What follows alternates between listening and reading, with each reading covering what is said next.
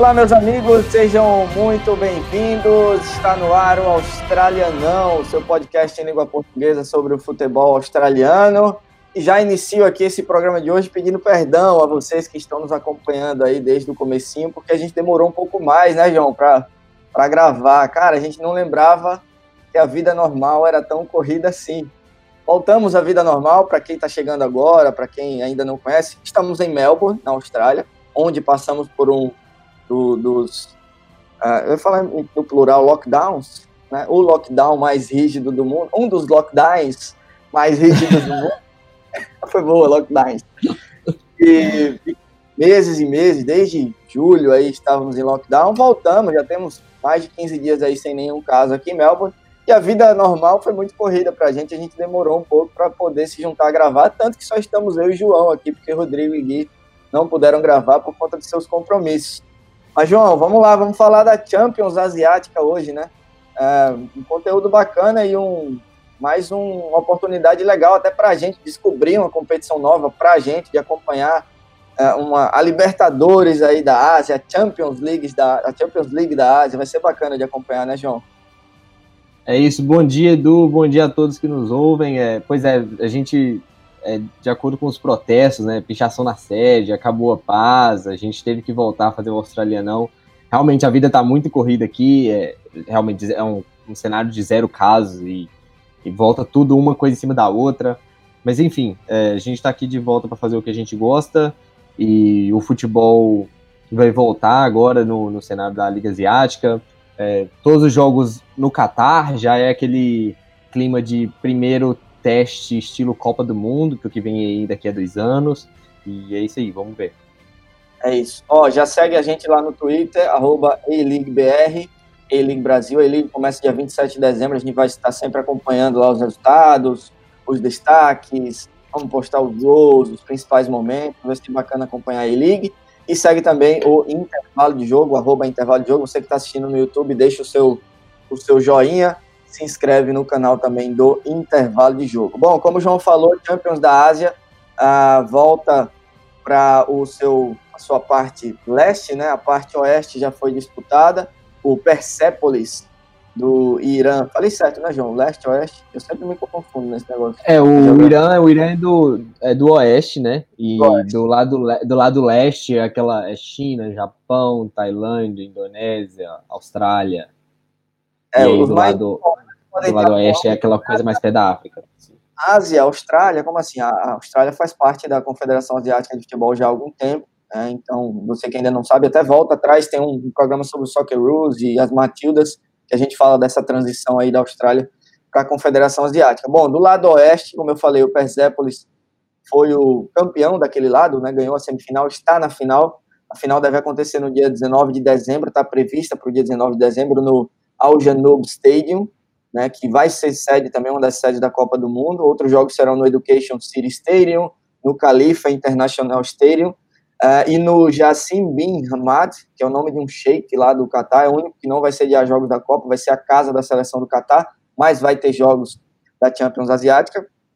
Só uma coisa sobre essa competição, essa parte do lado oeste, foram mais de 7.900 testes de Covid e 1%, 1,7% é, tiveram casos positivos, foram, ou seja, foram um pouco mais de 130 casos positivos, aí, um número bastante alto. Uma das equipes, o Al Hilal, foi eliminado, inclusive, porque não tinha o mínimo de jogadores, é o atual campeão, inclusive, o Al Hilal, sobraram apenas 11.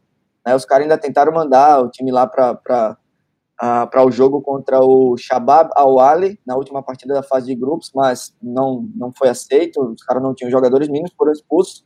O Al-Ada também foi afetado pelo coronavírus, acabou excluído antes do reinício do torneio lá do lado oeste, mas enfim, o Persepolis foi o campeão daquela parte, já está aguardando o, o, campeão desse lado leste, que é o no, no, qual se encaixam aí os times australianos, que enfrentaram um certo dilema por conta é, do início da E-League, que está marcado aí para o dia 27 de dezembro. Caso um dos australianos chegue nas fases finais da Champions, provavelmente vai perder a estreia na Champions League, na, na A-League, vai ter a estreia na E-League afetada, e aí os problemas que eles tiveram foi sobre a volta à Austrália, né, porque eles terão que passar por um, uma quarentena de 14 dias aí, um período de isolamento. O valor dessa quarentena, segundo a PFA, que é a Associação dos Atletas aqui, né, tem falado que seria em 3 mil por dia, 3 mil dólares por dia por atleta. Inclusive, a gente ainda não conseguiu entender, né, João, por que tão caro assim esse período de isolamento. Os treinadores querem poder voltar a treinar enquanto cumprem quarentena. Não se sabe se os jogos serão adiados ou não, né, dessa volta da E-League para os times que chegarem às fases finais da Champions Asiática ou se é, eles jogam com o time B ou coisa do tipo, tá meio confuso, não ficou nada, nada garantido. Mas vamos ver o que acontece nessa volta aí dos australianos para a estreia da E-League no dia 27 de dezembro.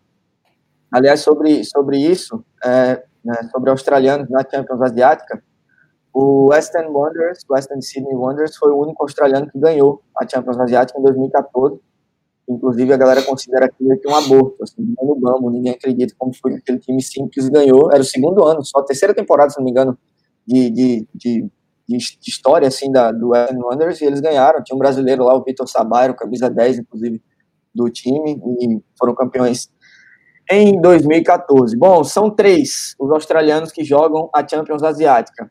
Sydney FC, o atual campeão, Perth Glory e o Melbourne Victory, esse time aqui que eu estou usando, inclusive, a camisa, que já, é, já como é que eu posso dizer, declara a nossa torcida. Você também está torcendo pelo Melbourne Victory nessa Champions, né, João? Estamos em Melbourne. É, é, o, que eu, é, é o que eu gosto mais. É, é uma competição, parece bem cascuda, assim, né? A Austrália jogava, como o Edu falou, a Austrália jogava a, pela Oceania antes, e, e tem aqui, até aqui um, um, meme, né, que os times australianos eram fortes demais para a Oceania, e aí foram para a Ásia e tal. É, e aí, como você, vocês puderam perceber pelo formato do, do torneio, é um, é um torneio bem cascudo, assim, as viagens na Ásia são todas é, de difícil acesso, é, são muitas ilhas, é, você imagina um time, time japonês jogando na Austrália e vice-versa, é, são grandes viagens, e depois ainda tem que enfrentar os times mais árabes ali, né, do, do Oriente Médio, que se enfrentam no final. E, pois é, e aí tem só o Western, Western Sydney Wanderers, que, que foram os únicos campeões, e, e aí a gente tem mais três tentando novamente, mas eu acho que vem, assim, como um panorama geral, acho que vem só o Sydney mesmo de para a disputa do título, porque o Perth vem bem desfalcado e o Melbourne Victory vem com um projeto novo, coisa que a gente vai falar mais a fundo. É, mas enfim, são grandes desafios chegar nas fases finais desse torneio. Vamos começar pelo Sydney, então, que é o atual campeão. Não será o primeiro a estrear, o primeiro a estrear vai ser o Perth, a gente vai falar, mas vamos escolher o Sydney para começar, porque é o atual campeão e é o time que mudou menos.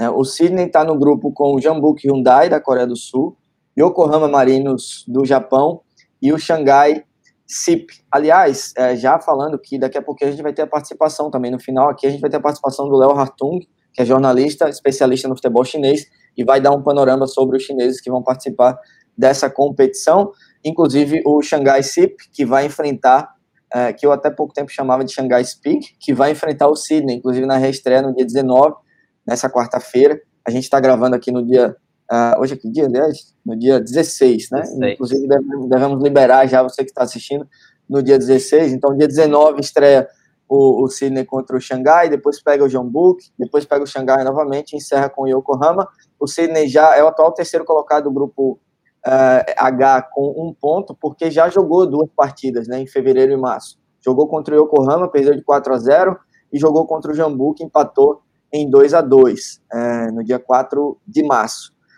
João, o time é praticamente o mesmo, que foi campeão da A-League, perdeu apenas o, o Adam Lefrond, que é um atacante britânico, que foi para o Mumbai City, né, um, time indiano, inclusive ainda pertence ao Sydney, foi só emprestado para o Mumbai, e também o, o, zagueiro Ryan McGowan, que é dúvida, porque ele está com Covid na Escócia, em isolamento na Escócia, foi descoberto há pouco tempo, então provavelmente ele não vai ter tempo de se recuperar e para Doha, no Catar, então vai ser desfalque também, ele é titular, e é jogador de seleção australiana, inclusive tem um background escocês, por isso estava por lá.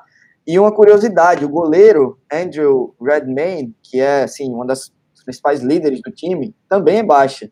Ele decidiu ficar em Sydney para acompanhar o nascimento do primeiro filho. É, a galera até se comoveu bastante. Aconteceu né, parecido com o Melbourne City na final, nas finais da E-League, quando Scott Jameson, lateral capitão do, do, do Melbourne City, escolheu ficar em Melbourne, não ir para Sydney por conta do nascimento do filho. Agora aconteceu com o Redmayne. É, o que falar desse Sydney, João, que a gente acompanhou bastante aí na reta final da, da E-League e é praticamente o mesmo time aí uh, para essa Champions Asiática? É, é, eu acho que o Sydney é o dos australianos é disparado o melhor time, é o que, que vem melhor, que vem mais bem estruturado. É, tem uns destaques, o Ryan Grant, o, o, o lateral que joga lá há anos, lateral da seleção, que fez o gol de, de ombro é, Luke Bratton, que é o, o meia muito experiente do, do, do, do Sydney, Ninkovic, que a gente citou como um dos destaques quando a gente fez o, o, programa das finais, e o Barbarousses também. É, é, a equipe que já vem com o mesmo treinador também, que é o, o, o Corica, né, que, que tá o quê? Na terceira, terceira temporada, né?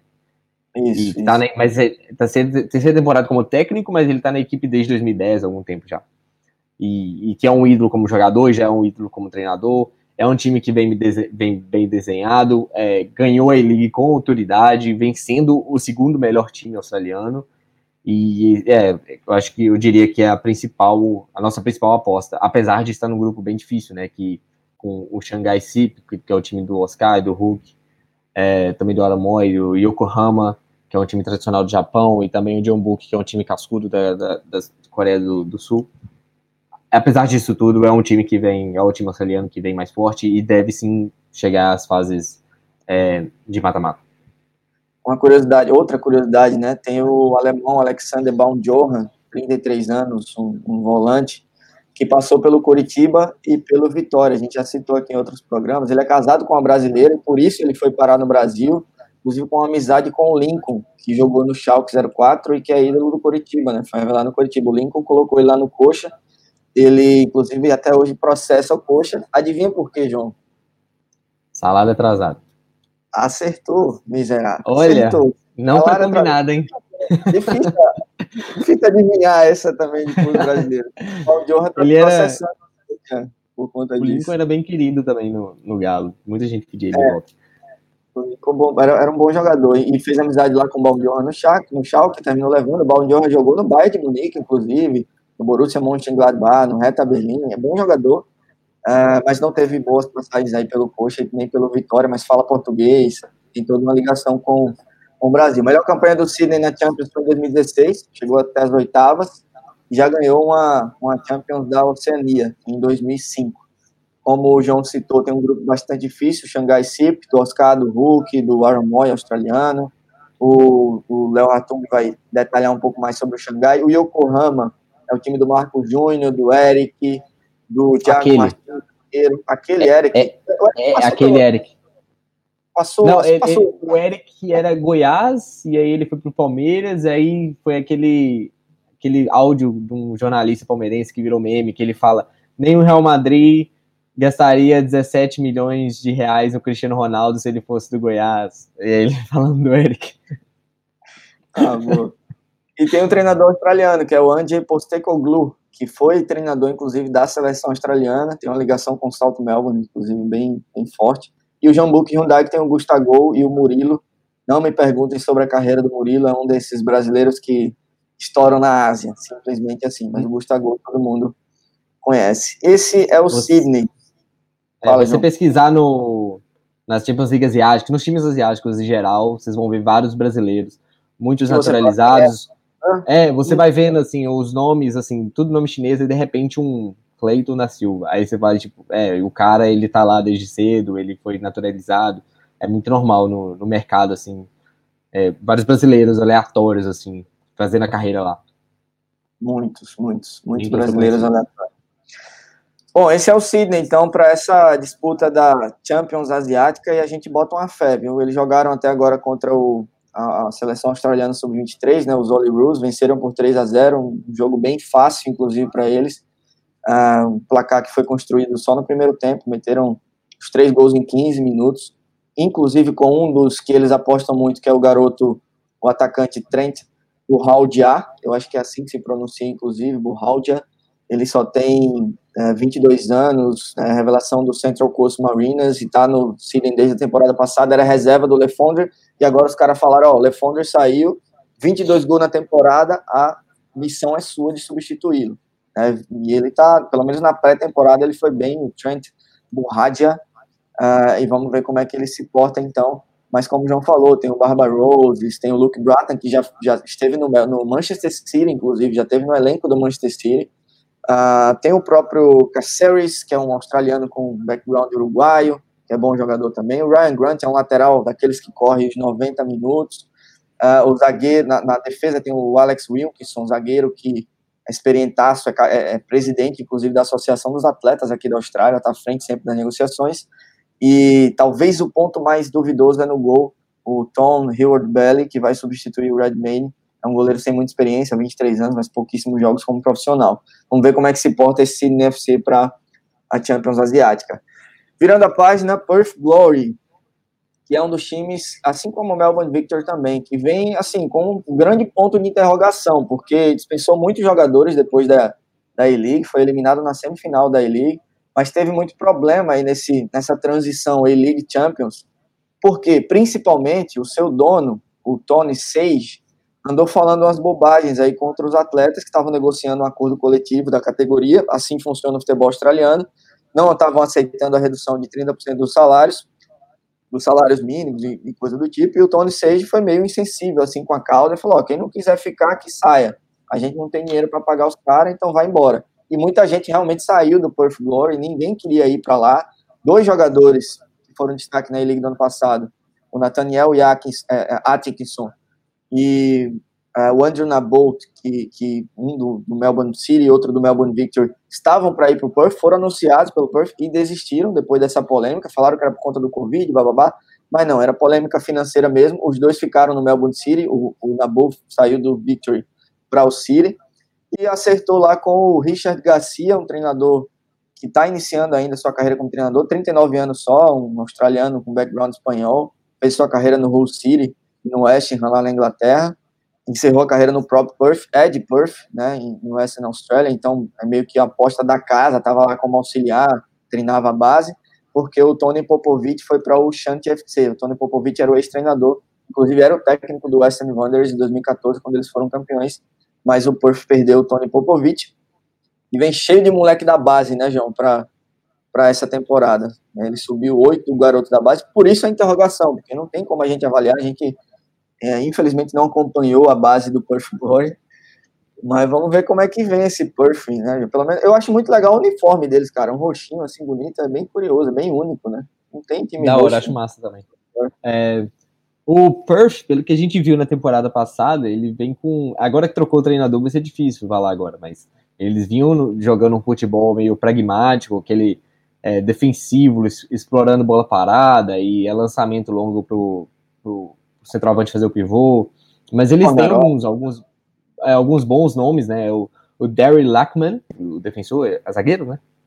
Zagueiro, zagueiro de Curaçao. O, aí tem o Neil Kilkenny, é, é um dos destaques do time, é um jovem meia, ele joga ali na meia direita, ele é bem participativo, chama bastante jogo.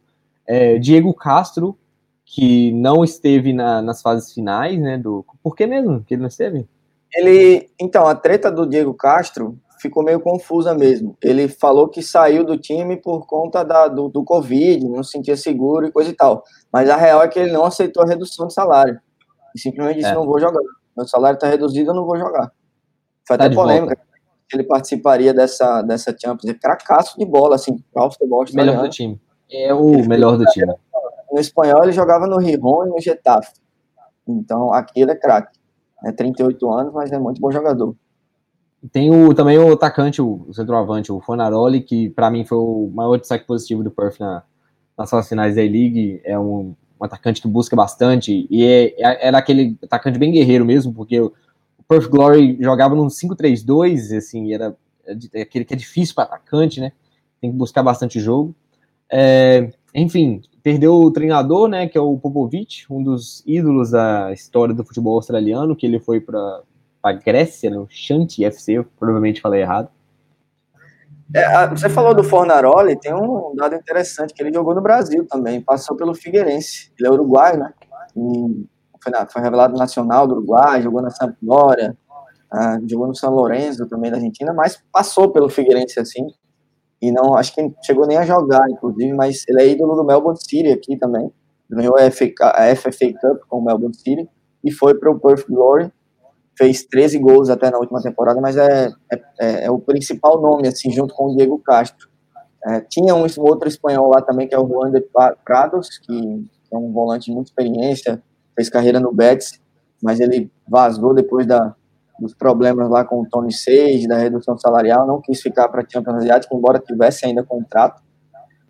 Mas vamos ver, ainda tem o goleiro também que é muito experiente, o Liam Reddy, 39 anos, é, que, é, que tem bastante história nos times australianos, vamos ver como é que como é que vem. O que o Kenny, que você citou, jogou no Leeds também, jogou no Birmingham, ele eu, é eu citei, eu citei como jovem, eu, eu, confundi ele com o Christian, que na verdade era filho do, do treinador, né? É, eu confundi os casos, né? Mas o Kilkenny era, ele é, ele é, bem bom, ele não é jovem, mas ele tem 34 é mais anos, ele, é, ele, é, ele, é, bem bom, assim. Jogou no Leeds, jogou no Bristol, no Birmingham, enfim, ele, é um australiano com descendência inglesa e irlandesa, mas jogou pela seleção australiana também. E é a primeira vez que o Perth participa da Champions Asiática, uh, né, nunca ganhou uma E-League, inclusive, também, só ganhou a última NSL, a, National, a antiga National Soccer League, ganhou a última, inclusive, em 2003, 2004. Vai enfrentar o Xangai Xinhua, que tinha o El Sharawi como seu principal nome, mas o Léo Hartung vai explicar para a gente que o El Sharawi não está nessa competição, não vai jogar mais pelo Xangai Xinhua. Tem o Giovanni Moreno, colombiano, que está bastante tempo lá. O Miller Bolanhos e o Fidel Martins, equatorianos, ficaram de fora da lista do Xinhua.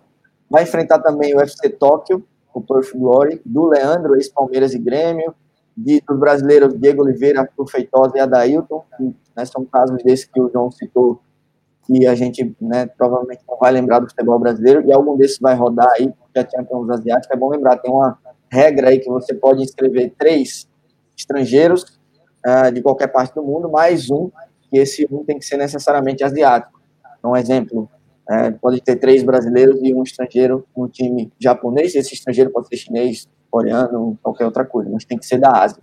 É, tem essa regra aí da Champions Asiática. E vai pegar o Wilson Hyundai, que é do Júnior Negrão, 28 gols, 28 gols nessa temporada. É, inclusive, eu vi umas matérias na Ásia pedindo ele na seleção brasileira porque ele tá jogando muito. Ano passado ele fez 28, esse ano acho que ele fez 13 já. Craque na, na Coreia. Será que tem vaga na seleção brasileira, João? Acho difícil. difícil. Passou no Atlético Mineiro, você não vai lembrar, talvez. Acho que ele passou no Atlético Não, não lembro. Rapidão, não assim, lembro. mas jogou Não, pelo... Júnior Negrão, não lembro, não. Mas é difícil pode... na seleção, hein? Precisa, precisa fazer um pouco mais. Dá um Google rápido aqui para confirmar que, que ele passou pelo, pelo Atlético Mineiro. Se jogou no América Mineiro, Jogou, jogou no Atlético Mineiro em 2007. Um jogo pelo Atlético Mineiro. Você tá perdoado, João. Por não em 2007. Do... 2007. As piores Muito épocas, mas tudo bem. É, ele tem 28 gols nessa temporada, 22 na última, 25 na anterior, tudo pelo San. Então faz muito gol por lá. Por isso que a galera pede ele na seleção brasileira, mas não vai. É, lógico que eu não, eu não, quero também falar que o cara é ruim, nem nada disso. Eu não, não conheço, não, nunca vi Júnior Negrão jogando. Eu só tô falando que esse cara é como para meio para frente, principalmente, para jogar na seleção brasileira, precisa ser uma coisa bem, bem relevante. É. O Perth Glory, uh, não sei se já citei aqui, mas enfim, tá no grupo F, né, é o último do grupo, jogou uma partida já contra o FC Tóquio, perdeu de 1 a 0 gol do Leandro, inclusive o brasileiro que jogou pelo Palmeiras pelo Grêmio, uh, e aí vai reestrear já dia 18 contra o Xangai Shenhua, uh, e depois pega o San duas vezes, joga novamente contra o Xangai, encerra contra o FC Tóquio. Vamos ver como é que vem o Perth Glory para Champions Asiática. Virando a última página, então, vamos falar do Victory. Esse aqui que eu estou vestindo, esse uniforme belíssimo, é o time aqui da nossa cidade, de Melbourne, onde estamos.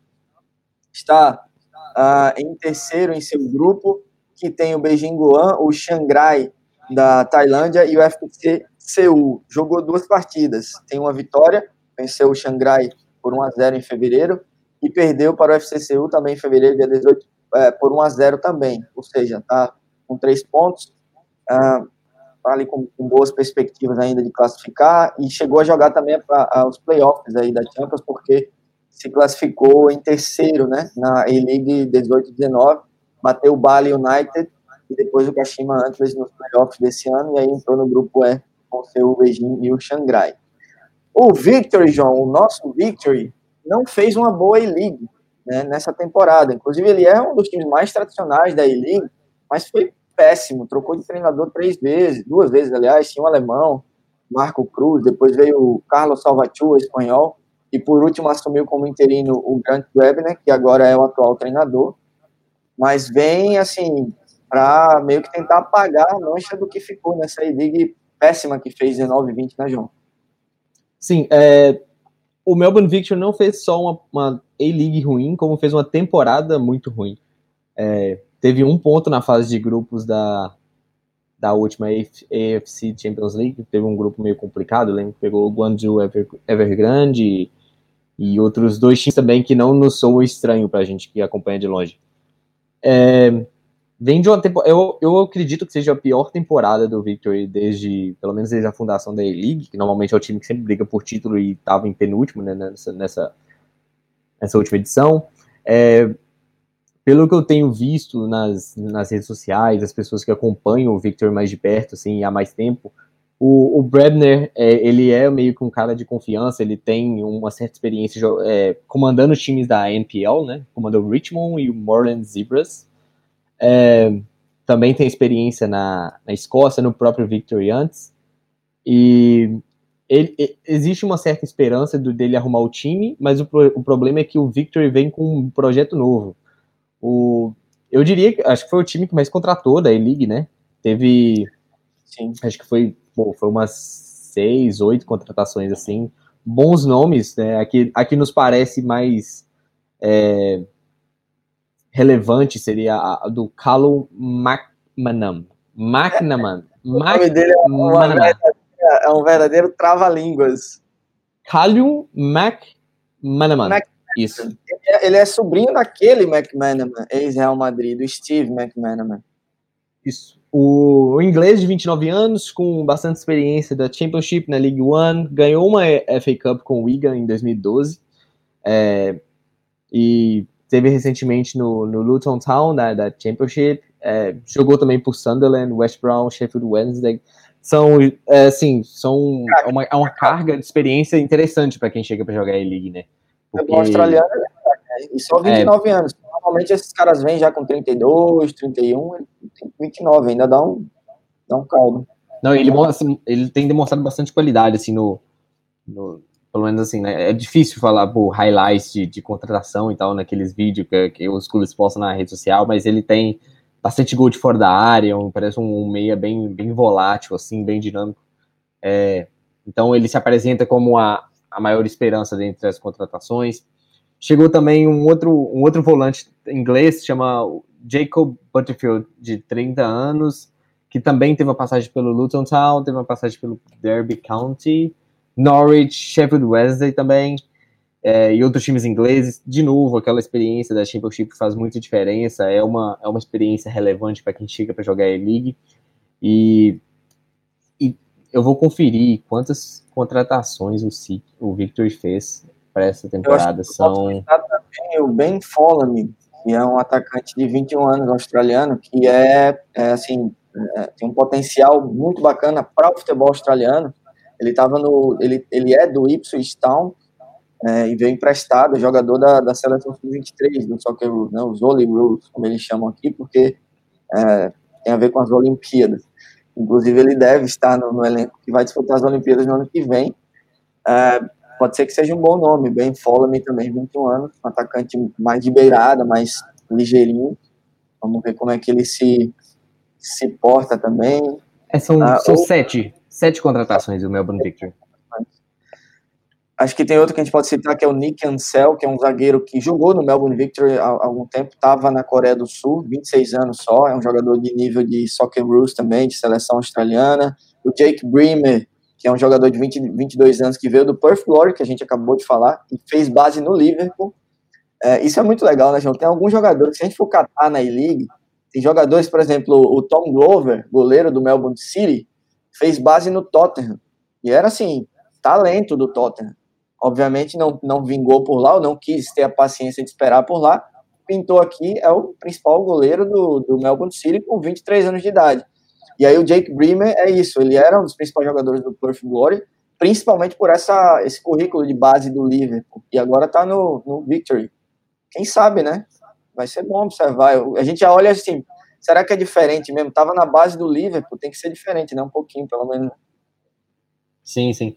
É, o lado, o lado positivo dessa diferença de nível é porque é realmente isso. O cara que tem uma experiência jogando no time principal ali de numa championship, ou, ou simples fato de ter jogado na base, ter, ter estado na reserva de um time de Premier League, ele chega com, com bastante experiência, porque ele treinou em outro nível, ele tem uma mentalidade diferente. E apesar do nível aqui ser bem mais baixo, o cara chega aqui como realmente uma, uma boa promessa, vamos dizer assim, né? Ô, é... João, o Victor tem o terceiro melhor Dama Traoré da, Isso. do futebol. Segundo, tem uma segundo, segundo o departamento de pesquisa, né? A gente viu o nome Adama Traoré e, e na hora lembramos, tipo, nossa, eu acho que já tem uns outros dois Adama Traoré, é verdade. Um é da o famoso Adama Traoré, o bom mesmo, né, do, do Wolverhampton. É, o segundo joga na França, eu acho que no. Eu acho na, que Fran... na Turquia. Da Turquia. É, é, é, de Mali também, assim como o mais famoso. Sim. Mas o daqui é Marfinense. Sim, aí o terceiro melhor Adama Traoré é o lateral esquerdo do, do Melbourne Victory. E tem mais outros três, mas esses não vão entrar na discussão. É, ainda tá aparecendo. Sim, tem mais. Aí o time do Melbourne Victory manteve algum, alguns jogadores da temporada é, da temporada passada, né? Como o goleiro Mad Action, é, o lateral direito Storm Ru, eu acho, R-O-U-X. Se for em francês, deve ele é ser é australiano. Esse U é um nome meio francês. É, o atacante Elvis Cansoba, esse a gente já, já comentou aqui sobre, ele é amigo do Rodrigo, né? É, ele é um bom jogador de, de ponta, daqueles que, que vai para cima, o que se vê muito raramente aqui no, aqui na é, Austrália. O Cansoba, inclusive, curiosamente, tem, tem uma história legal, né? De, de, de ser refugiado também, né? Ele é do Burundi joga pela seleção do Burundi, inclusive, mas tem nacionalidade australiana. Mas é aquele atacante ligeirinho, baixinho, forte fisicamente e, bem rápido. É, o, o mais antigo, né, o volante Leigh Broxham, é, que é ídolo do clube, tá, tá no, no Victory desde 2008, é, teve, em, teve presente em três títulos da A-League. É, também Jay Barnett e o meia Birkan Kirdar. A gente está falando ah, nomes posso, aqui, talvez seja é. tudo errado para você. É difícil, a gente a gente está pegando a pronúncia desse É cara. muito você background diferente. Eu posso citar o Robbie Cruz também, um atacante de 32 anos que passou pelo Bayer Leverkusen, Stuttgart, jogou no, na seleção australiana, ainda, ainda tem né, potencial para a seleção australiana, é o principal nome ali da frente do ataque do, do Melbourne Victory, o Robbie Cruz. Vamos ver. E tem também, João, o Messi neozelandês. Né? é verdade, Antes, é verdade esse é, bilhete. Explica quem é o Messi neozelandês. Marco Rojas, descendência chilena, tem 29 anos, é um atacante habilidoso. Esse, para mim, é o melhor nome do Melbourne Victory, que ele já se provou no time. É, teve muita lesão na temporada passada, provavelmente isso puxou o time para baixo, porque de fato ele é o melhor jogador. É, tem uma passagem também pelo futebol holandês, pelo, pelo Stuttgart, futebol suíço, dinamarquês, então tem aquela rodagem na Europa. Mas, é, sem dúvidas, é a, é a estrela do Melbourne Victory, a maior esperança de, de, não de gols, mas assim, de criação de jogadas mesmo. É, vamos ver, então assim, desenhando, parece ter um time legal, né? O McManaman, o Butterfield, aí chegou o, o lá da base do Liverpool, né, que estava no Perth, tem o Marco Rojas, o Robbie Cruz, do meio para frente, às vezes a gente consegue enxergar alguma coisa. O Broxham, que é o volantão lá, antigão também, bom jogador. Então vamos ver como é que vem. Vai pegar o Beijing Goan pela frente, Renato Augusto, Fernando, né? Aquele Fernando da polêmica com o motorista do, preso na Rússia, o Léo Ratung também vai explicar um pouco mais sobre essa história, sobre o Beijing. Uh, o Alan, um atacante brasileiro naturalizado chinês, agora jogou no Fluminense. O Xangrai, João, do Bio, Aquele mesmo, Bill. Aquele. Bill. Aquele do Botafogo. Fez 23 gols na temporada passada, né? É, é rei lá na Tailândia. Vamos ver como é que vem no Xangrai, que ainda tem o Jajá e o Brimer, zagueiro, Briner, zagueiros brasileiros. E vai pegar o FC Seul também. É, a gente tá falando daquele toda hora, aquele, aquele, do Adriano Michael Jackson. Aquele, acho que não tem outro Adriano Michael Jackson, não tem outro Michael Jackson no, no futebol. 33 anos, jogou no Palmeiras, no Bahia, comemorava seus golzinhos lá, fazendo a dancinha do, do Michael Jackson. Inclusive tem aquela substituição histórica, né? Sai Michael Jackson, entra John Lennon. foi incrível, foi único. Highlights, highlights então, do carreira do jogador. Então, o, o, o Melbourne Victory vai pegar aí Beijing Guan, Xangai, FCCU. Victory reestreia no dia 24 contra o Beijing, depois pega o Beijing novamente, Xangai e FCCU. Vamos ver como é que como é que se sai o Melbourne Victory. Esses são os, os australianos. A gente pode citar outros destaques aqui da Champions, João. O chinês a gente vai falar daqui a pouco com o Léo, né, sobre o, o Guangzhou Evergrande. Mas acho que a gente pode citar, por exemplo, o Vissel Kobe, né, que vai ter o Iniesta, velho. Vai ser muito legal ver isso, né? Como é que acho que continua gênio, né? Não tem como, não perde a genialidade. É, o, eu, eu acho interessante, acho que, pô, se você está acompanhando o podcast, provavelmente você já viu um dos conteúdos do Iniesta dando show lá no Japão, é, é loucura, assim, o cara ainda, ele, ele ainda joga o fino, né, apesar do, do físico bem abaixo. Vermalen também joga no, no Vissel Kobe, né? É, e tem dois brasileiros, Dunkler e o Douglas. É, e o, o Vissel Kobe tá no grupo do Guangzhou, inclusive, né, que vai, e, e tem uma curiosidade que o Johor da Malásia é, foi excluído, não vai participar da, da Champions, porque simplesmente o governo é, da Malásia não permitiu que eles viajassem por conta do, da, do coronavírus, né, das restrições. Uh, o Suwon Blue, Blue Wings, né, da Coreia, tem um atacante do Socceroos, um australiano Adam Taggart, que é assim o principal, um dos principais jogadores do Socceroos. Vai não vai aparece fazendo um hat-trick lá no futebol coreano e é o principal nome aí do, do Suwon é, que também está no grupo do, do Guangzhou, assim como o Vissel Kobe. E, esse é o grupo, é, esse é o grupo que não tem australianos. Que não tem australiano, é o grupo que, que não tem, são quatro grupos né, nesse retorno e é o grupo que não tem australiano e que tem um time a menos que é o Johor, que está fora por conta disso que eu falei das restrições do coronavírus. Ah, é, pra... é isso, né, João? Só para fechar sobre o Melbourne Victory, né, já que a gente fez aquela previsão dos outros times, é, acho difícil, viu, o Melbourne Victory pegar uma, passar da fase de grupos, se passar, acho difícil passar das oitavas, porque é um time de início de projeto, o treinador é novo, muita gente chegando, esses, esses jogadores que chegaram chegam para ser titulares e, e tem aquele tempo de adaptação. É, são tempos diferentes, né? Que o, o, os times, o, todos os jogadores têm que voltar à forma física, porque ficou todo mundo de quarentena e tem as restrições e os jogos vão ser todos no Catar e assim, é muito difícil de prever alguma coisa, mas não diria que o Melbourne Victory chega como um dos principais times da competição por causa disso. Vem meio que de uma reestruturação mesmo. É... Foi o único que não divulgou, inclusive, elenco até o momento dessa gravação. Exatamente. Aqui, né? A gente. de manhã. A gente foi pela pesquisa informal, né? Não tem a, não tem a divulgação do elenco oficial ainda.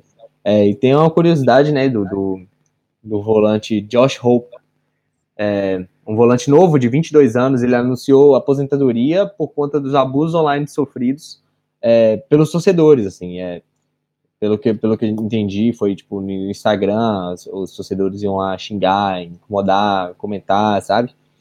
E eu achei interessante é, ter, ter pensado por esse por esse lado, porque pô, no Brasil não tem nem chance, né, de um jogador de futebol com 22 anos largar, porque tá sendo xingado no, no Instagram, mas é vem daquela história de que aqui não tem esse glamour, o futebol, o jogador de futebol não tem o glamour que o jogador de futebol brasileiro tem, né? Então acaba que o cara nem não se prepara, né, para se blindar desses comentários, né? E pô, uma história bem triste assim, né? E, triste, assim, triste. a gente parar para pensar assim, né? Tipo, ele foi coisas... bastante criticado. Eu, eu, vi alguns grupos de torcedores aqui, a galera dizendo, pô, futebol austra... por australianos, tá? Pô, Sim. futebol australiano, o cara não aguentar a pressão, a gente não tem nem essa força toda. Imagina se estivesse na Europa ou em qualquer outro centro mais, é. mais polêmico e tal. Mas assim, pô, cada um é cada um. O cara não aguentou, ele disse que perdeu a diversão de jogar futebol, como o João falou, por conta dessas, dessa pressão, dessa, desses abusos online, de comentários, mensagens e coisa do tipo.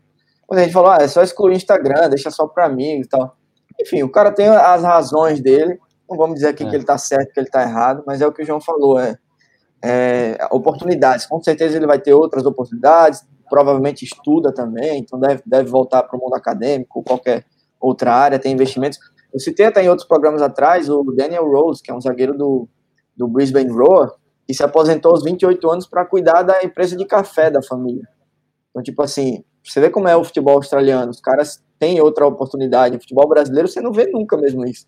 Não, Os moleques é futebol ou vai fazer qualquer outra coisa, mas não tem escolha. É, é, é engraçado, aqui é, aqui é uma carreira mesmo, como qualquer outra, né? Igual o Redmayne mesmo fica. O, o Redmayne não, o, quem ficou pra. Quem que não vai pro Qatar pra. O Redmayne? Red que não vai pro Qatar para acompanhar o nascimento do filho, assim. Óbvio que é uma coisa muito importante na, na vida dele, provavelmente a mais importante, mas você não vê isso acontecendo em outros, em outros grandes centros de futebol, né? Não, não vê. Legal de ver essa perspectiva. É isso. Vamos pro chinesão? Vamos. Vamos então, vamos então. Vamos passar a página aqui e receber o Léo Hartung para falar sobre o futebol chinês.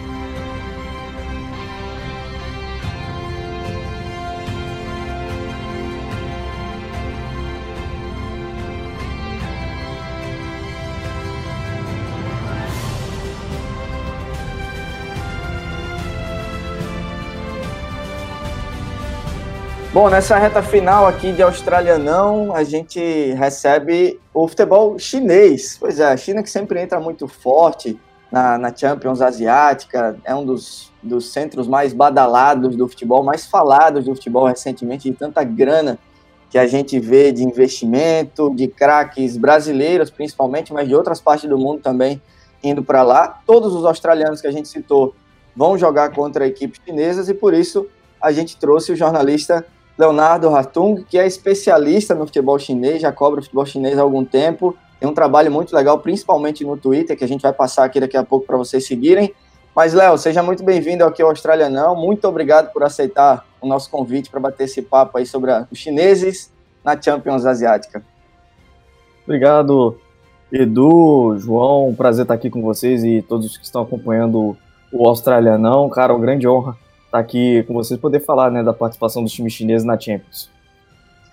Bom, primeiro, acho que antes de mais nada, eu queria saber de você de onde vem essa, essa aptidão aí pelo futebol chinês, de onde veio, quanto tempo você está na cobertura, que invenção foi essa de acompanhar a China tão longe do Brasil? Você está no Brasil, né? Explica pra gente também que você não está na China ainda. Pois é, cara, eu, eu até brinco que eu tô. Eu faço a cobertura do chinesão diretamente do Rio de Janeiro, né? E, cara, assim, eu sempre tive interesse, né, por, pelo futebol, de uma forma geral, uma, o futebol não só o que, o que a gente via aqui no Brasil, na Europa, mas eu não tinha, assim, nenhum tipo de subsídio para conseguir acompanhar. E aí, lá em 2016, eu comecei a acompanhar o futebol chinês, foi, acho que, a primeira porta, de fato, que se abriu no, no futebol asiático para eu conseguir acompanhar, e é, junto também com hoje com o pessoal que forma o a equipe do China Brasil Futebol. E desde então assim eu venho me mantendo né, acompanhando cobrindo futebol chinês o que virou uma vontade acabou virando um hobby também uma forma de trabalho. E tô aqui até hoje cara. São desde que nem eu falei desde 2016 mais uma temporada né? Talvez a temporada mais 2020 a temporada mais curiosa mais peculiar, acho que não só da minha vida, mas acho que de todos nós, inclusive aí de vocês também, né, por conta da pandemia e tudo mais. Mas é mais um ano na conta pra gente, não só pro chinesão, mas para todo mundo. Boa. João, você tem alguma alguma observação sobre o futebol chinês? Algum jogador do Atlético Mineiro que foi levado pela China que você ficou Sim. pé da vida? Sim, Diego Tardelli, né? A gente ainda tem aquele peso no coração, sacanagem. A China sempre, sempre rouba uns destaques do Brasileirão. A gente sempre rola aquela discussão na mídia, né? Ah, uhum. que o cara tá indo se esconder, o cara era. O cara tava indo, é, no cenário bom para ir para a seleção e vai para lá, mas né, o dinheiro também fala, fala muito alto. Como é que você encara isso, Léo? É, é, é real mesmo esse negócio de, de, de se esconder na China? Você acha que é Muita gente fala, pô, o cara tá lá desperdiçando a carreira. Falam muito do Alex Teixeira, trazendo um exemplo. Uhum. Pô, o cara é craque de bola, tá desperdiçando a carreira na China. Você acha que é um, um desperdício ou não? É simplesmente uma escolha de vida? Como é que você encara isso na cobertura do, do chinesão? Eu acho que é escolha de vida, Edu. É, assim, a gente tem que pensar no lado do jogador. Né, tem a questão financeira ela fala muito mais alta. A vida, a carreira do jogador ela é curta. né? É, a gente fala de ah, futebol, tem muito dinheiro envolvido, de, fato, tem dinheiro envolvido. Aí você pensa um caso, por exemplo, do Alex Teixeira ou Hulk, por exemplo, que foram dois jogadores que saíram de centros financeiramente é, que estavam favoráveis para eles, né? Falando de Shakhtar, Zenit na Rússia. Mas é que negócio, se por imagina que você está ganhando, vamos botar aqui na nossa, nossa vida, vamos lá. Se a gente está ganhando, por exemplo, 10 mil reais por mês, aí prometem para você um emprego dizendo eu vou te pagar um milhão de reais por mês. É uma empresa ainda menor, é, vai ter menos visibilidade que antes, mas você vai estar tá ganhando um milhão por mês. Você vai recusar? Sabe? Você não vai recusar. A gente sabe, a gente vai topar. Obviamente, vai estar tá feliz da vida ganhando um milhão. A proposta da China é a mesma coisa, né? E acho que é aquilo.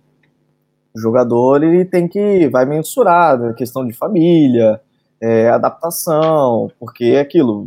Você estar na China, ela, ela acaba te exigindo outras questões, porque algum, já, já ouvi até de jogadores estrangeiros falando, a China é um mundo é, dentro de si próprio, sabe? É uma cultura diferente, você vai estar interagindo com um povo diferente, tem outro, é, comida é outra, idioma é outro, a cultura, cultura não só de, de questão cultural, mas cultura assim de questões de música, cinema, você vai você vai estar interagindo, por exemplo, com, sei lá, com 20, 30 chineses e o seu gosto musical é outro, o gosto para filme é outro, para série é outro, sabe? Então, é, são coisas bem diferentes. Acho que cada um tem que decidir por si e eu, eu encaro assim de uma forma bastante natural, Edu. Acho que o jogador tem que aquilo, o jogador tem que mensurar se vale a pena ou não, e por aí vai. E a gente tem hoje um mundo, né? A tecnologia ajuda bastante a gente. Então o cara não está necessariamente escondido na China, não só na China, se ele for qualquer mercado da Ásia, ele não está escondido. E a gente tem forma de assistir esses jogos, tem, tem crescido cada vez mais coberturas de vários campeonatos. A gente tem agora não só o chinesão comigo, você tem o australiano, o australiano através de vocês, tem o japonês, tem o sul-coreano, enfim. Então ninguém, tem ninguém mais está escondido, né? Talvez assim, ainda alguns países, por exemplo, a Coreia do Norte, talvez, né? Que aí já é um acesso um pouco mais complicado. Mas enfim, hoje ninguém está escondido da não só do, da mídia, de uma de transmissão, né? corre atrás e busca informação quem quiser. Mas a informação está aí livre para todo mundo poder acessar. Real. Bom, vamos falar então sobre os chineses na Champions Asiática. São quatro, é isso? Nessa temporada. Guangzhou Evergrande, que é o mais badalado de todos, pelo menos para a gente que está vendo de fora, o Léo vai explicar melhor. Beijing Goan, Xangai Xinhua e o Xangai SPG, ou SPIG, eu não sei como é que pronuncia, inclusive me corrija se estiver errado. Uh, desses quatro, Léo, já, já de cara, assim, qual é o que você destaca, qual é o que você acha que a gente pode citar primeiro e, e como talvez o melhor chinês aí na Champions Asiática? Olha, o Guangzhou Evergrande é sempre o primeiro que vem à mente, né, Edu e João. É o mais temido, é o time mais badalado, mais famoso, bicampeão asiático, né, e assim, é o maior time da China. Melhor, é difícil mensurar quem chega melhor da China para Champions. Isso acho que é uma, aí já é uma tarefa um pouco mais complicada.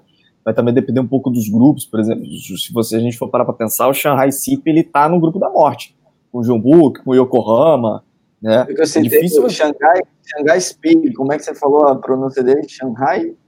Então, esse é o time, assim, que não, digamos assim, ele tem uma pronúncia em mandarim, o pessoal em inglês usa uma outra pronúncia, então a gente meio que não tem, é, é, digamos assim, uma pronúncia é, geral que, é, que todo mundo usa, sabe? Porque se você for pegar até na pronúncia em mandarim, eles falam Shanghai, Shangan. É tipo, em, no, nos caracteres é tipo um Xangai, Xangai. Porque, na verdade, a sigla SPG significa Shanghai International Port Group, que é o Porto Internacional de Xangai, que é o dono do clube. Então é como se fosse um duplo Xangai. Só que aí, em inglês, os caras eles falam a sigla, né? SIPG. É, eu, por exemplo, eu sempre falo CIP. Muita gente aqui no Brasil fala CIPIG.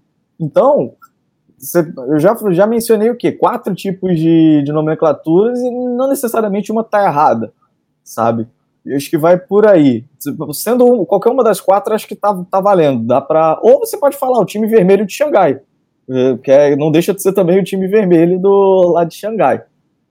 Mas tá por aí. Agora, voltando para o Guangzhou, é o time que entra, acaba entrando, né, de uma certa forma, junto com o Jeonbu, como um dos times favoritos da Champions, pela, por toda a história que tem, né, por ser, por ser bicampeão asiático, né, por tudo que representa não só dentro do, do seu próprio país, mas também no continente.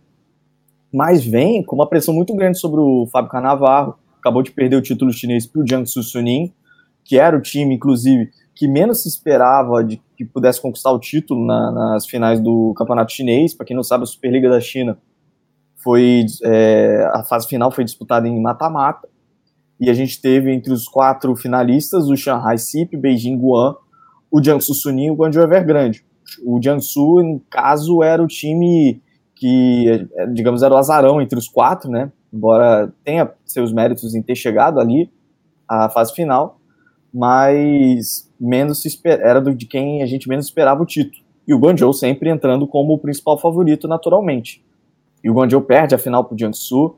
A gente teve agora a notícia do Paulinho, né, que não vai jogar a Champions League da Ásia, um desfalque assim tremendo para o Guangzhou, ele tem uma lesão é, até, buscar aqui, né, que ele tem uma lesão no músculo reto femoral da perna esquerda, então ele não vai viajar para o Catar, ele vai passar por tratamento, e isso acaba, digamos assim, bota uma pressão ainda maior, porque o Paulinho foi o artilheiro do Guangzhou na Superliga, né, com 12 gols marcados. Ele lutou pela, pela artilharia da Superliga até a última rodada. Então, ele, segue, ele segue jogando ali como oito, aquele segundo volante ali, ou ele está mais avançado um pouco? Isso. Então, geralmente como oito, né, mas em alguns momentos específicos, às vezes segundo tempo de jogo, é, reta final de partida, o Carnaval inclusive já usou muitas vezes ele como extremo pela esquerda, né? acaba descansando um pouco mais ele pra, na, na fase defensiva, mas geralmente começa como o interior pela esquerda ou, ou às vezes até atrás do, do centroavante. Né? E aí o Canavarro tem variado, ou o Elkson, ele encontrou uma função interessante para o Talisca, né? o Talisca jogando mais avançado, podendo executar uma função de falso 9, ou às vezes um 9 mais de mobilidade, né? É, ajudando na criação de joga das jogadas e acaba também fazendo com que o Talisca seja o jogador de, que, de quem a torcida do Guangzhou tem a maior expectativa, né? De, de poder resolver lá na frente, de fato. Ele, o Hall, que tem marcou oito gols na última Superliga. E então a pressão né, no, no Guangzhou e principalmente no Fábio Canavarro, Edu e João é muito grande. Por ter já perdido esse título da Superliga, a, a, meta na, a meta do ano era ganhar Super League e Champions. Sobrou a Champions, a Copa da China também ainda está rolando, mas o Guangzhou vai botar um time reserva, porque é outro detalhe, a Copa da China e Champions vão acontecer ao mesmo tempo. E é, a gente tem Guangzhou, Evergrande, Shanghai SIP e Beijing Guan ainda na disputa. Os três vão ter que vão botar times reservas na Copa da China. E o Guangzhou vai jogar, vai jogar, vai força total na Champions, mas meio que o Canavarro com uma pressão maior do que, do que já tinha, né? No, no maior time da China. Ô, João, você assistiu o Guangzhou aqui em Melbourne, né, ano passado, você comentou com a gente em outros, em outros episódios. Sim, é, não, essa história tá ficando até meio repetida, né, porque a, é, a gente já contou nos dois episódios. É, gente, desde que a gente começou a, a fazer o australianão e tal, tudo fechado, agora estão reabrindo as coisas, é, foi o único jogo que eu consegui ir, né, que depois, né, foi trabalho e tal, é, mas eu fui, eu lembro que eu já até falei aqui, eu acho, eu achei o Talisca fantástico, assim. É, você falou que ele tá jogando de falso 9 agora, eu, a primeira coisa que me veio à cabeça é tipo, nossa, esse cara, ele, ele tem a impressão que ele pode botar ele do, da volância para frente, pode botar ele em qualquer posição que ele vai bem, né? E é, o Paulinho eu não sou muito fã, não, mas é, eu também eu imagino que pro, pro nível chinês ele, ele seja bom. E o Elkerson, é, ele tá lá tem algum tempo já, né, no, no Guangzhou. É ele que o, na bandido, né, também, né? É, é que, na verdade, o Elkson ele era do Guangzhou, né? Ele chega do Botafogo pro, direto pro Guangzhou lá em 2013. Aí ele joga 2013, 14, 15. Ele é vendido pro Shanghai SIP em 2016. Né? Então ele joga 2016, 17, 18 e, e primeiro semestre de 19. E aí, quando começam a é, um pouco, muito se fala na China por uma certa pressão do antigo técnico da seleção chinesa, o Marcelo Lippe, né, começa a história do, das naturalizações. E o Elkson virou meio que o carro-chefe disso aí, e, e o Shanghai SIP tem uma longa história do porquê o Shanghai SIP é um time que não tem jogador naturalizado. Né? E aí o Shanghai topa revender o Elkson para o Guangzhou. O Guangzhou se torna um time, digamos, a casa dos naturalizados de uma forma geral. Né? Se, você for preparar, o Guangzhou tem hoje como naturalizados o Elkson, o Fernandinho, o Aloísio, o, o Browning, né, zagueiro inglês que era do Everton, também foi naturalizado. Tem o Alan pertence ao Guangzhou Evergrande, mas foi emprestado ao Beijing Guan, inclusive também está inscrito na Champions. E tem o Goulart também passando pelo processo de naturalização. Acho que me... Não, faltou mais um, que tem um atacante peruano, Roberto Ciúcio, também é do Guangzhou, mas está emprestado na segunda divisão para um time chamado Kunchan FC. Então, cara, eu mencionei acho que seis, sete jogadores que, é, é, com exceção do Goulart, que o caso já é um pouco mais complicado, é, são pelo menos seis jogadores aí para jogar na seleção chinesa, todos do Guangzhou. E aí o Elkson volta em julho de 2019 e tá até lá, tá até hoje, inclusive, no, no Guangzhou, vai jogar Champions como jogador chinês, inclusive. É por isso que o, o Goulart não tá jogando no Guangzhou? Ele tá emprestado pelo time porque ele tá tentando naturalizar? Sim, não. É, tem essa questão da naturalização, que o que acontece? O Goulart, ele entrou nesse bolo né, de naturalizados, e aí o que aconteceu? A, a FIFA não, ela não aceita ainda a naturalização do Goulart por conta daquele retorno dele ao Palmeiras. Então, digamos que por conta daqueles, acho que cinco, seis meses que ele passou no Palmeiras, digamos, a FIFA considera que o, o Goulart zerou o período de, de permanência dele na China, né? É, e aí ele teria que recontar a partir de maio, junho de 2019, foi, foi quando ele voltou, né, às pressas, para a China. Então, a recontagem, o Goulart meio que recomeçou a, a contagem. O Guangzhou tenta nos bastidores, assim, agir, tentar é, colocar alguma explicação para a FIFA, dizendo que aquilo foi necessário e tudo mais, até agora não rolou.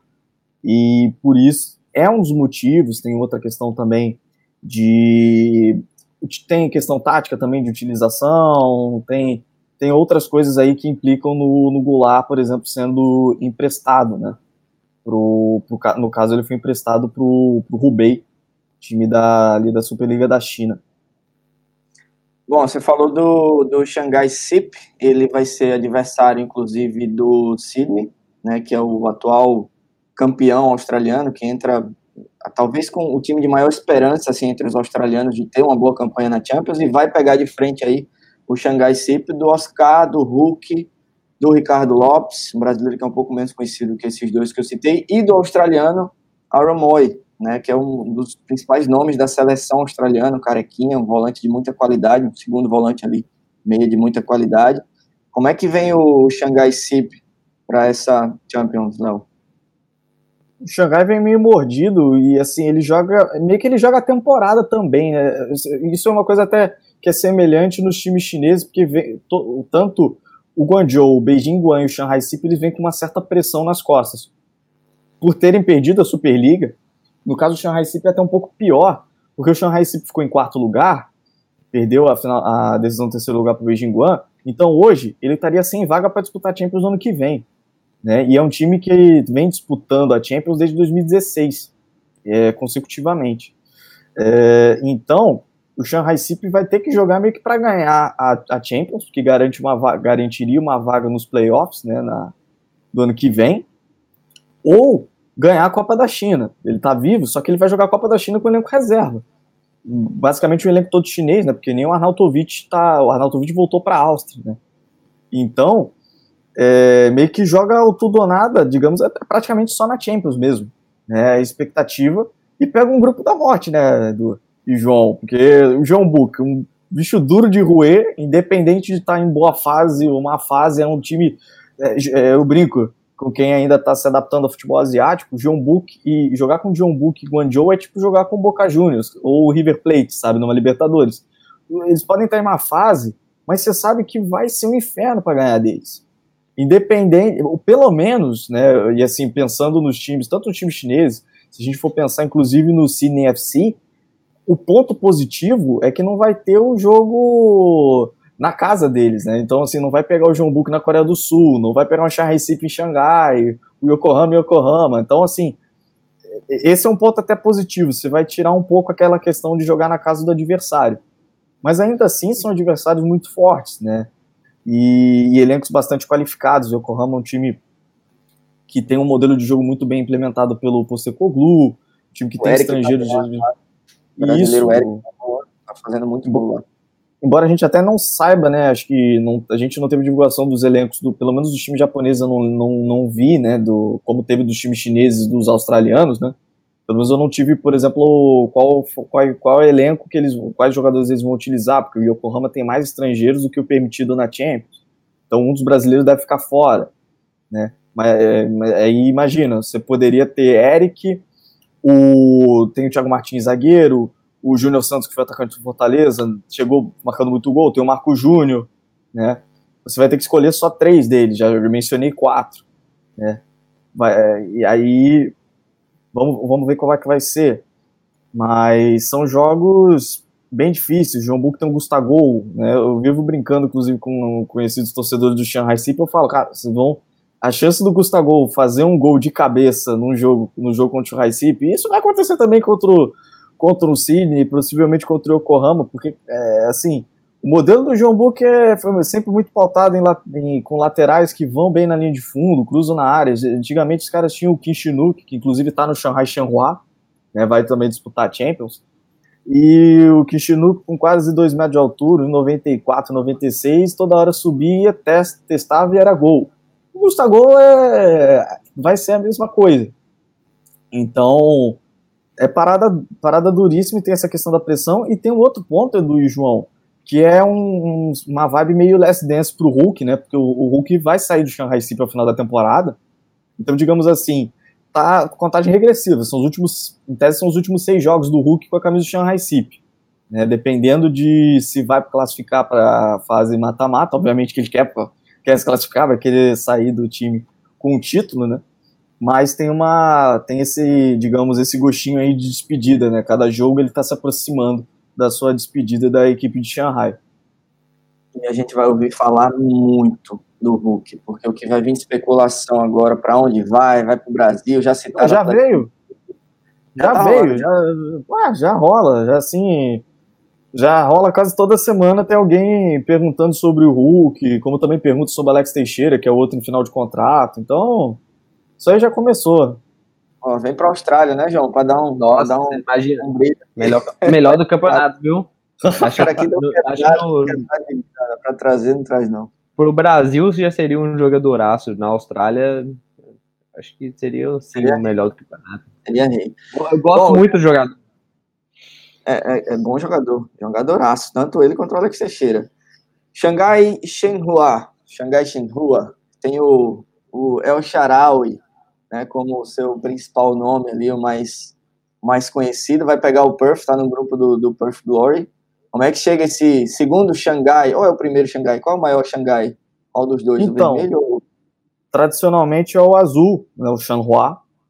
Porém, nos últimos anos, o CIP tem sido o time mais representativo, né? Ganhou, inclusive, a Superliga em 2018 contra o Guangzhou Evergrande. Foi o time que conseguiu botar ali uma, um, digamos, uma pausa na, na, na hegemonia do Guangzhou Evergrande, foi um título histórico. E, e inclusive, eles têm essa, essa, rival, essa rixa na arquibancada, né, de ficar com, é, inclusive levar faixa quem representa Shanghai, quem representa Xangai, no caso, perdão. E, e aí o Shanghai já bota meio que um, uma água no chope, né, porque o El Sharawi não vai, não, vai, não tá em Doha, ele, não, o, o El Sharawi ele saiu do registro do Shanghua ainda na última janela em setembro, né? E desde então ele não joga uma partida pelo time chinês. Muito se especula que ele deve voltar para o time italiano na janela de janeiro, mas até lá ele não joga ainda pelo time de Xangai.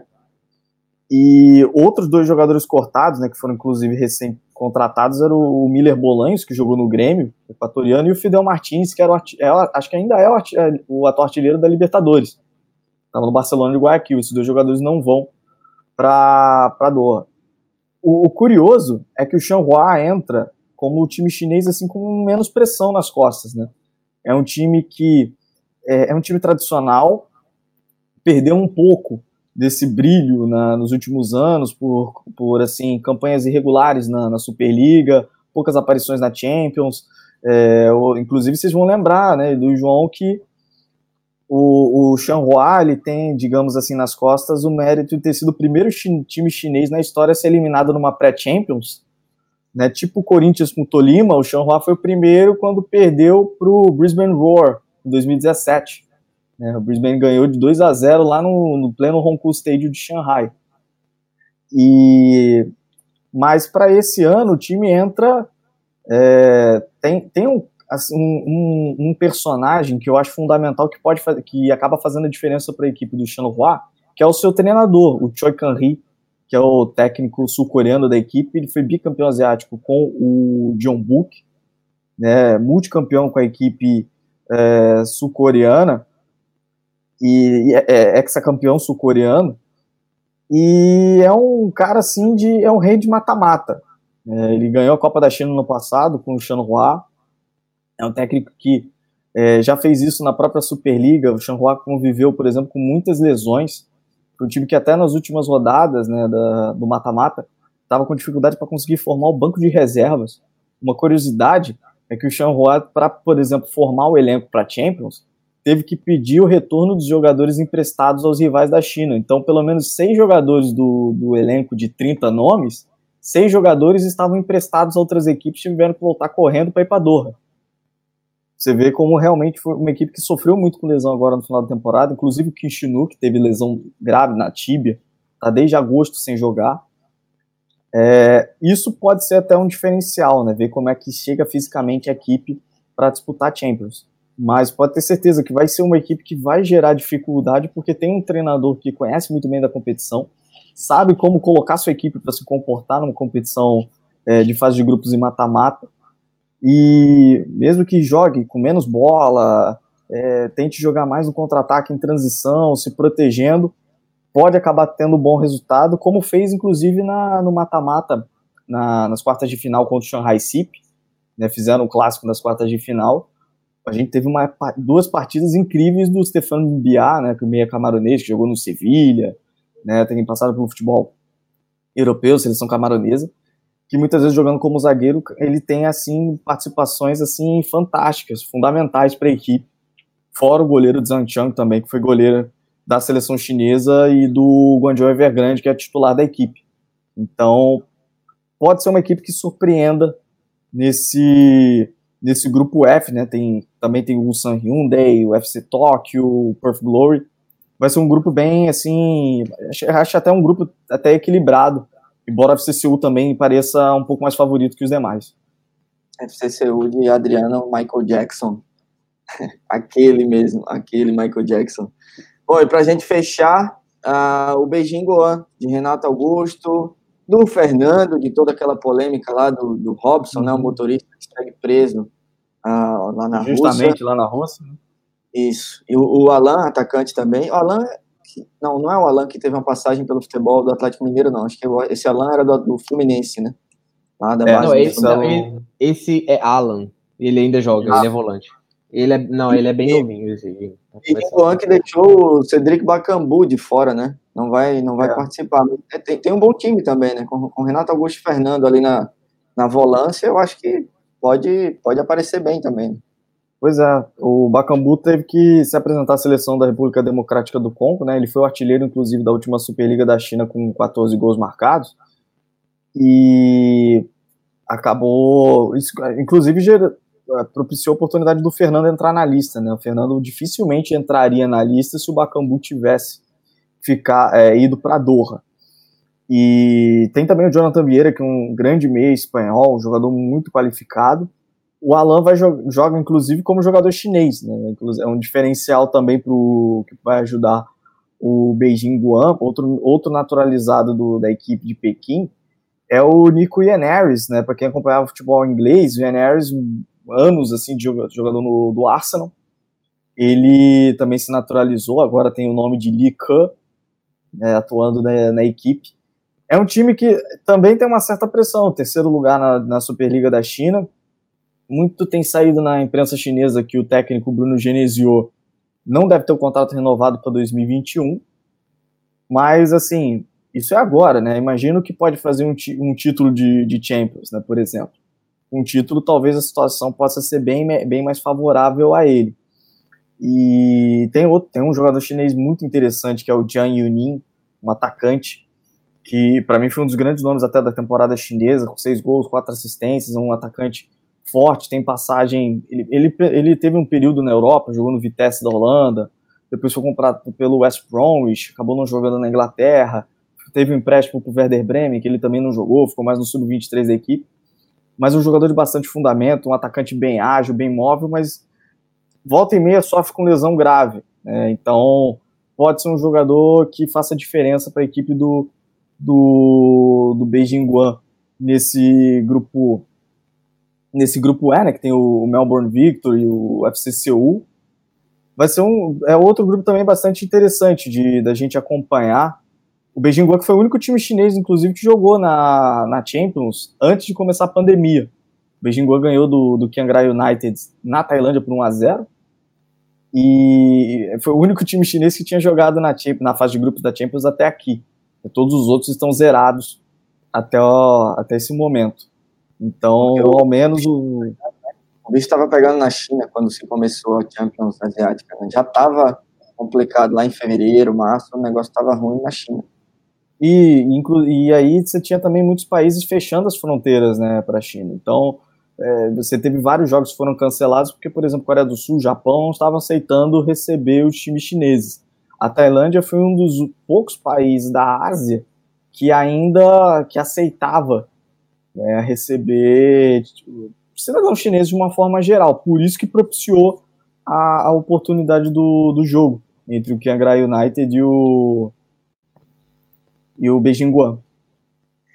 Bacana. Léo, é, muito legal o panorama que você nos deu aí, já deu um desenho bacana do que a gente terá pela frente aí, nós australianos teremos pela frente enfrentando os chineses, são sempre os, os mais temidos, é, assim, na, na, China, pela força que tem tido o futebol chinês recentemente, e quem sabe, espera, esperamos ter você de volta aqui na, nos próximos uh, programas, porque podemos ter australianos e chineses se enfrentando aí em fase mata-mata, na semi, em algo, em algo do tipo. A gente espera poder ter você novamente participando conosco. Já agradeço demais a sua participação. Viu? E o prazer foi todo meu, Edu, João, e assim, espero que, espero que a gente possa se encontrar mais vezes aqui. Foi, um, foi, bem, foi bem bacana, gostei bastante de participar aqui. E tomara, cara, é, tendo aí podem, podem me chamar que estarei pronto aqui para a gente poder gravar mais edições do, do Australianão. Ó, segue o Léo lá no Twitter, arroba Hartungleo, Hartungleo. Ele posta muita, muita coisa, acompanha os jogos em tempo real, as notícias. Você quer saber para onde vai o Hulk, para onde vai o Alex Teixeira, segue o Léo lá também, que ele vai, vai, vai passar logo, logo. Só para fechar, se for para apostar em um dos quatro chineses aí, quem é que você aposta? Na lata, assim e vai chegar mais longe. Dá para apostar? Rapaz, olha, eu normalmente apostaria no Guangzhou, mas eu vou, vou ver a diferença. Acho que eu vou apostar no, no Shanghai Sip. Acho que o Shanghai, assim, eu tô, tô, sei lá, acho que eu vou confiar na Last Dance do Hulk, sabe? Né, de, de chegar e fechar com chave de ouro, aquela, aquela, aquele negócio meio, sabe, meio, meio mítico, tá ligado? Do, ele ser campeão, a despedida, aquele negócio emocionante, né? Encerrar de forma triunfante a passagem dele. Então, acho que eu vou, vou, vou nessa aí. Vamos ver como é que rola. E já, então, com a, com a presença ainda do Léo aqui também, a gente já se despede aqui do nosso australiano. João, muito legal mais uma vez. Uh, até a próxima. E vamos ver Falou. quem é que quem é que leva, o que é que vem aí dessa Champions, né, João? A gente vai acompanhar também, com certeza. Pois é. é a gente está mais na correria agora que as coisas estão reabrindo aqui em Melbourne, né? A gente está trabalhando mais, fora da Austrália não. Mas é sempre bom dar uma, dar uma voltada aqui e falar sobre o que a gente gosta. E é, vamos ver, finalmente o futebol tá voltando. Finalmente. Segue nós lá no Twitter, A-LeagueBR, arroba A-LeagueBR, e também o Intervalo de Jogo, arroba Intervalo de Jogo, Twitter, Instagram e no Facebook. Muito obrigado a todos que acompanharam o nosso Australianão de hoje. Um grande abraço e até a próxima.